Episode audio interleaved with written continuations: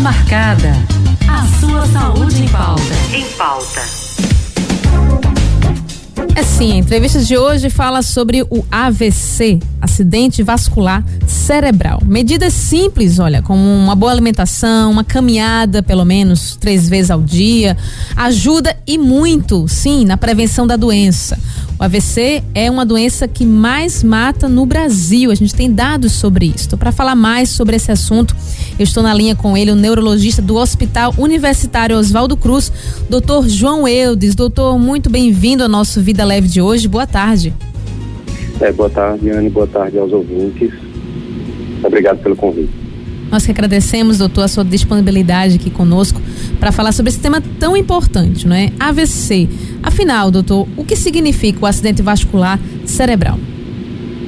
Isso é, como você falou, o AVC é extremamente importante, né? Não só no Brasil como no mundo, é a principal causa de morte e não só de morte, de incapacidades, né? A doença que mais deixa as pessoas incapazes para o trabalho, para as atividades da vida diária.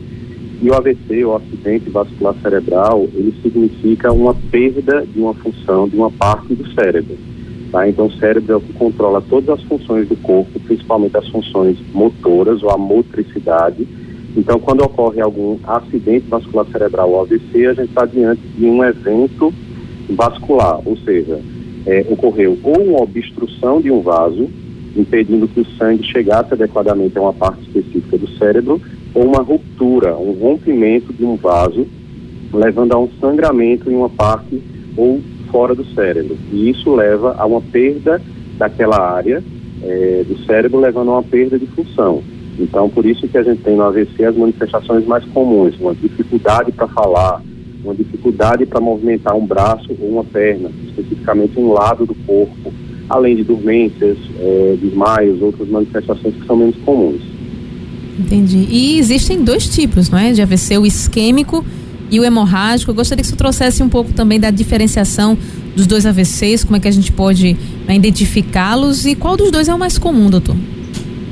Isso. O, dos dois, o mais comum é o AVC isquêmico, que é aquele que, em que ocorre uma perda do, do suprimento de sangue para uma determinada área cerebral, geralmente causado por um entupimento numa artéria, que é o, sangue, é o vaso que leva o sangue para as diversas regiões do cérebro. Essa é a forma mais comum e geralmente está associada com as doenças que mais comumente causam AVC. Um outro subtipo que é um pouco menos comum e geralmente é um pouco mais grave é o AVC hemorrágico, quando existe uma ruptura desse vaso, dessa artéria, levando a um sangramento. Esse sangramento pode ocorrer dentro ou fora do cérebro. Existem vários subtipos de AVCH. É, infelizmente, a gente não tem uma, uma diferenciação tão fácil entre os dois tipos, tá? Mas, habitualmente, o AVC isquêmico, por ser a forma mais comum, ele, os dois eles se, se manifestam muito rapidamente, tá? O início é muito rápido, muito agudo, mas como eu falei anteriormente, a forma menos comum que é o AVC hemorrágico, ela tende a ser um pouco mais grave. Então, geralmente o paciente ele entra em coma algumas vezes muito rapidamente por causa de um AVC hemorrágico. É, ele fica muito mais grave em, é, é, em termos de um AVC hemorrágico. E a mortalidade, a morte mais precoce ou mais imediata, ela é mais fácil quando relacionada com AVC hemorrágico. Entendi, é mais, é mais fatal, não é? E quem tem, tem alguma ideia de dessa questão do gênero? Tem alguém que é mais vulnerável nessa história, o homem ou a mulher? É, ao longo da vida existem algumas poucas variações, tá? É, normalmente as mulheres elas estão um pouco mais protegidas nas idades mais jovens, tá? Mas e quando vai se aproximando, principalmente depois da menopausa, essas diferenças elas vão diminuindo um pouquinho. Ao longo da vida, apesar de existir essas diferenças, quando a gente soma no geral, não tem tantas diferenças entre os sexos, tá? Principalmente hoje em dia, e tanto homens quanto, quanto mulheres, elas vão estar expostas cada vez mais precocemente aos fatores de risco principais, como você falou, a falta de atividade física, o sedentarismo, a obesidade, o tabagismo ou, ou, ou fumo, fumo de cigarro principalmente, é, hipertensão, diabetes. Então, hoje em dia, a gente está é, expondo igualmente, vamos dizer assim, tanto homens quanto mulheres, crianças e adultos e idosos também, às vezes, são expostos a algum desses fatores de risco então a gente não nota, no geral, quando a gente faz somatório, a gente não nota tantas diferenças. Entendi. Estou falando aí de algumas, alguns fatores que podem também desencadear o AVC. Tem, também tem algumas doenças, mas no caso seria, a gente poderia aliar a hipertensão, a diabetes, que tem problema no coração, por exemplo, está aí mais propício a sofrer um AVC? Isso também. A gente, no geral, a gente considera que a hipertensão é de longe a causa mais é, associada ao AVC, tá? Principalmente a hipertensão não controlada ou não adequadamente tratada, uhum. tá? Mas junto a isso e, e, e, a hipertensão não controlada, ela também leva ao aparecimento de alguns problemas no coração, as doenças cardíacas, principalmente algumas formas de arritmias, é, o infarto do miocárdio também, o infarto cardíaco, ele também pode levar é, em algum momento ao aparecimento de um AVC.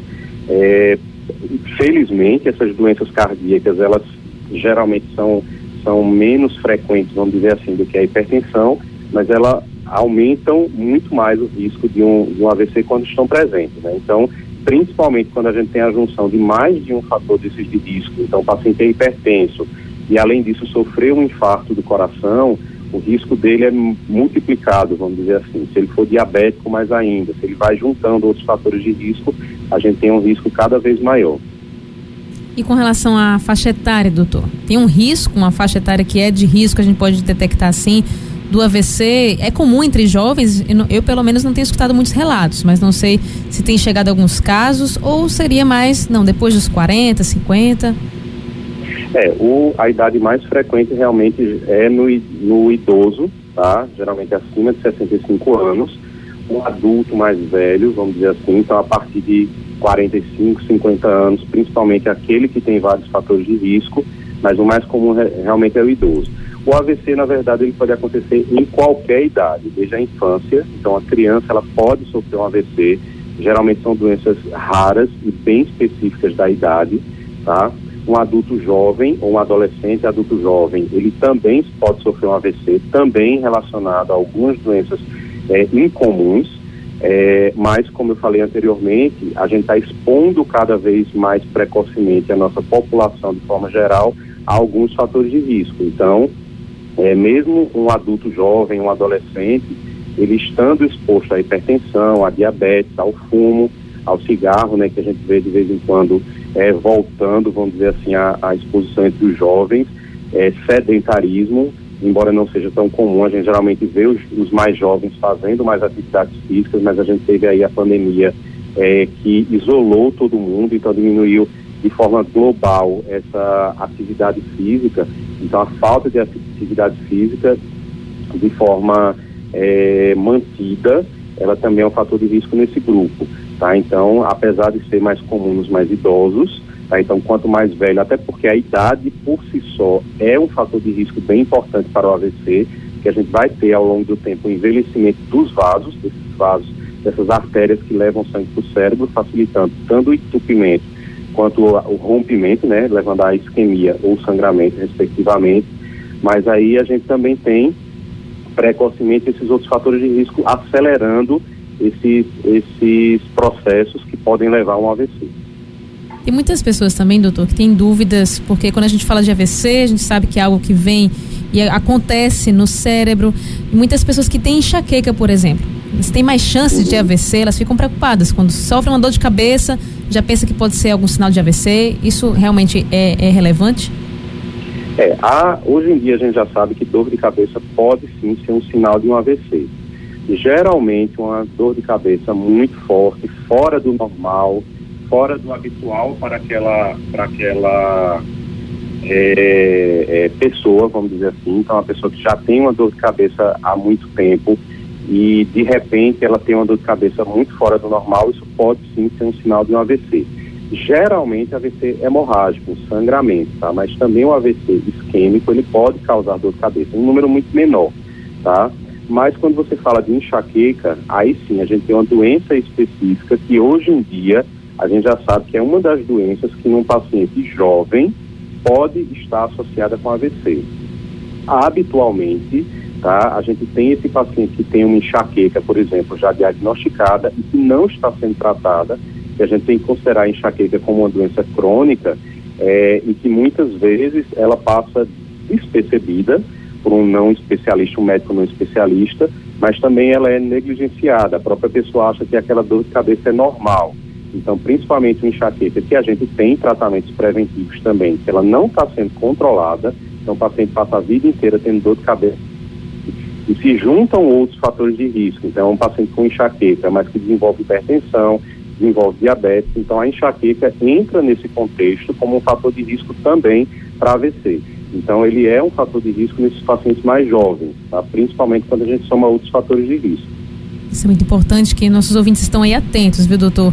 Justamente sobre essa questão dos sintomas. Então vamos lá. Quais são os sinais, então, que a gente deve ficar atento e que, portanto, a gente pode ter uhum. esse indício, não? Aquela pessoa ali está tendo um AVC. No caso do isquêmico, vamos começar aqui sim com o isquêmico e depois também a diferença para aquele que pode, possa ser hemorrágico. Senhor falou que não há uma uhum. grande diferença, mas a gente pode detectar alguns sintomas diferentes, não é? Sim, sim, algumas vezes sim. É, habitualmente o AVC isquêmico, a gente até tem um, um, um esqueminha bem fácil, que é o SAMU, né? Let, a gente usa, a gente rouba, na verdade, as letrinhas do SAMU, é, que é uma escalazinha que a gente usa, que isso é bem importante que todo mundo conheça, tá? E a gente tem várias campanhas, atua, recentemente, dia 30 de outubro, é o Dia Mundial de AVC, e a gente fala muito nisso, uhum. é, para levar até para a população, de forma geral, os ouvintes aí, a, a, a palavra SAMU, né? Já anotei então, aqui S SAMU, de... já, vou, já vou traduzir aqui para mim também. Uhum, é, o S é de sorriso, então uma, um, um desvio da boca, tá? quando a pessoa sorri.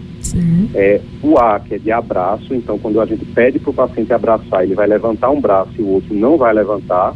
Tá? Uhum. E M de música, tá? de cantar uma música ou falar, recitar uma oração, uma música então, uma, uma, dificuldade de falar quando a gente pede para ele fazer uma música, é, para ele cantar uma música. Né? Então, esses são os três sinais mais frequentes na maioria dos pacientes que têm um AVC. Então, um desvio da boca no sorriso, um não levantar um dos braços no abraço, tá? e não conseguir falar quando a gente pede para ele cantar uma música. E o U significa que tudo isso é urgente, então você tem que ligar o mais rápido possível para o SAMU, um 92 ou um 90, qualquer qualquer um desses números de urgência, que a gente sabe que a AVC se desenvolve muito rápido e o risco de vida é muito alto, e incapacidade também. Então, quanto mais rápido esse paciente for levado para atendimento, mais, é, mais precoce, vamos dizer assim, as medidas necessárias vão ser instaladas e ele vai é, poder ser melhor cuidado. Tá? Esses três são os sinais mais frequentes, então uma fraqueza de um lado do corpo, tá? dificuldade para falar, tá? que se juntam nesses três sintomas que eu falei. Mas outros sintomas, eles são, embora mais menos frequentes, eles também podem acontecer. Então, dormências, dormências principalmente, ou perda da sensibilidade, principalmente quando é de um lado só do corpo, tá? Perda de visão, principalmente quando é uma perda de visão de um lado só, tá? Ou de um olho só, ou de um lado só da visão. É, tonturas, desmaios, outras queixas que a gente chama de inespecíficas, elas geralmente são mais raras estarem associadas com AVC, mas elas também podem vir, principalmente quando estão juntas com essa dificuldade para falar, com essa fraqueza de um lado só do corpo. Tá? Então esses são os principais sinais é, de um AVC, principalmente o AVC isquêmico. Tá? Isso também pode acontecer no AVC hemorrágico, no sangramento, mas habitualmente como esses, esses eventos hemorrágicos eles são um pouquinho mais graves, eles também podem vir acompanhados de um desmaio, uma perda da consciência. Então, o paciente fica desmaiado, perde totalmente os sentidos e não acorda, ou, a, ou demora muito tempo para acordar. Principalmente se ele acorda com uma fraqueza de um lado do corpo, sem conseguir falar, ou seja, aqueles outros sinais. Quando é uma dor de cabeça forte ou absurdamente diferente da que o paciente habitualmente tem, uma dor de cabeça fora do comum que iniciou muito subitamente tá? É, e essas duas são as mais comuns, né? Uma dor de cabeça muito forte e uma perda de consciência que a gente geralmente tende a pensar um pouquinho mais nos, nos AVCs hemorrágicos, que o paciente teve o sangramento. E principalmente se o paciente per, é, permanece em coma, tá? Então, se ele ficou em coma, a probabilidade dele ter um evento mais grave, tá? Geralmente um AVCH, embora o AVCI grave e extenso, ele também possa levar essas manifestações, mas não é tão comum. Muito bem, doutor. Você falando aí dos sintomas, e me veio uma dúvida, porque alguns sintomas são bem parecidos, não sei se tem aí, tá, está correlacionado, o AVC e o aneurisma cerebral. Qual seria a grande diferença?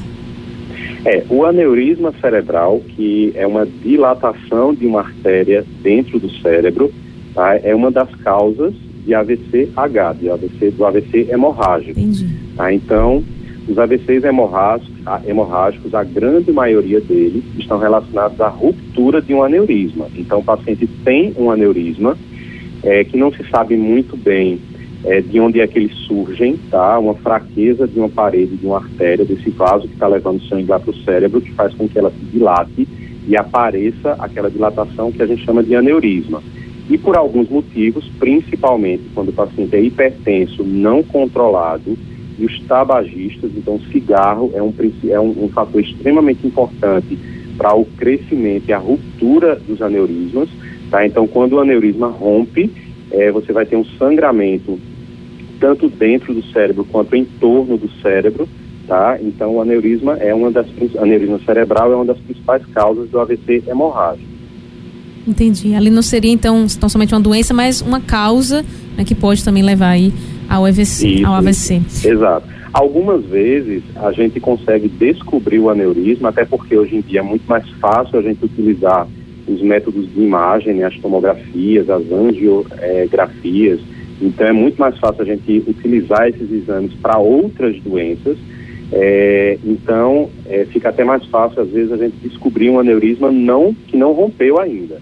Então Sim. ela por si só é uma doença, mas é uma doença que pode vir a levar a um AVC hemorrágico. Ah, perfeito, perfeito. Tem um ouvinte aqui, doutor, que gostaria de saber sobre ah, quando tem uma paralisação facial. Se é uma consequência Sim. de um AVC, né? Quando afeta ali um lado do rosto, deforma o olho, a boca fica afetada, porque tem gente que acontece isso e depois vai, vai retornando, mas isso é por conta de um AVC?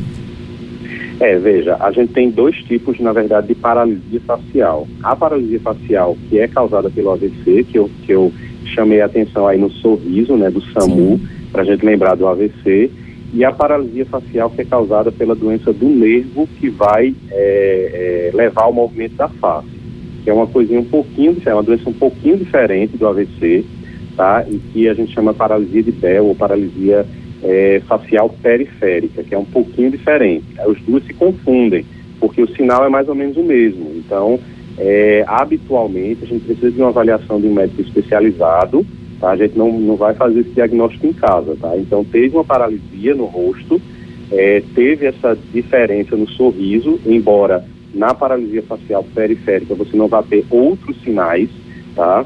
é, que são sugestivos, mais sugestivos de um AVC, é, mas aí o, o médico especializado é, para identificar o AVC ele vai conseguir diferenciar essas duas doenças, porque aí o AVC tem um tratamento diferente de uma paralisia facial periférica. Entendi, doutor. Nosso tempo está já estourando, mas está rendendo muito, está muito bom essas informações para os nossos ouvintes. Mas então vamos lá, a gente já escutou os, os sintomas, as causas, quando a gente percebe que alguém está com esses sintomas, ou até mesmo nós, não é? A gente pode se perceber isso. O que, que a gente deve fazer? Ou também o que, que a gente não deve fazer de jeito nenhum? Uhum. Isso, o que a gente deve fazer é procurar o serviço de urgência o mais rápido possível. Tá? Então, habitualmente, é, nas primeiras horas, a gente vai ter uma, uma, uma possibilidade de tratamento um pouco mais ampla. Tá? Então, o mais rápido possível procurar atendimento. Então, como você mesmo falou, você mesmo pode perceber que está tendo um AVC. Então, não estou conseguindo sorrir direito, não estou conseguindo levantar um dos braços, não estou conseguindo falar, que são sinais mais, mais frequentes, vamos dizer assim. Então, procurar o atendimento, nem sempre a gente vai conseguir sozinho ir ao atendimento, então ligar para uma pessoa ou chamar a pessoa mais fácil, mais fácil de fácil, de fácil acesso seria o mais importante. Então, a urgência do SAMU, o UDI urgente, é exatamente por causa disso. A gente, nessas primeiras horas, a gente tem uma possibilidade de tratamento mais rápida, tá? E de evitar a morte e sequelas mais graves, tá? E o que a gente não deve fazer é esperar. Tá? Em primeiro lugar, a gente não deve ficar esperando, porque é bem comum a gente escutar de algum paciente que, ah, eu fiquei esperando para ver se ia melhorar.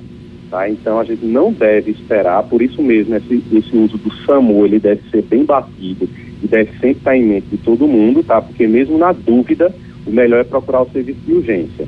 E muito menos ficar, ah, eu vou ver se minha pressão está muito alta, eu vou tomar um remédio de pressão.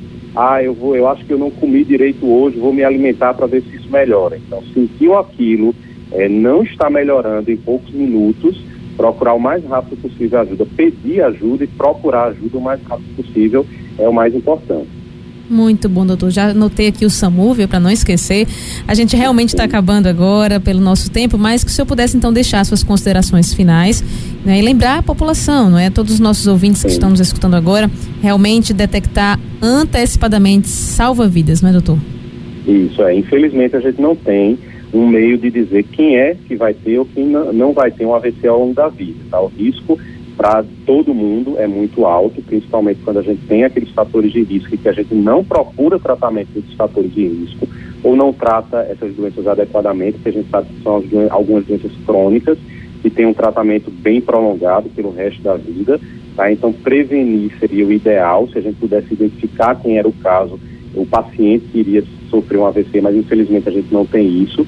Então, além de se cuidar de forma geral, tá? Identificar precocemente se você ou se alguém próximo a você, a você está tendo um AVC é extremamente importante para levar ele para o serviço de urgência para que o médico possa estabelecer as medidas o mais rápido possível e evitar mortes, que é uma principal causa de morte, e as sequelas muito graves que levam à incapacidade para o resto da vida. Muito bem, assunto importantíssimo aqui com o doutor João Eudes, ele que é neurologista do Hospital Universitário Oswaldo Cruz, da Universidade de Pernambuco, UPE. Doutor João, muito obrigada pela sua disponibilidade aqui com Vida Leve e que venham outras oportunidades, então, para que a gente possa estar junto aqui, ajudando também a população. Muito obrigada.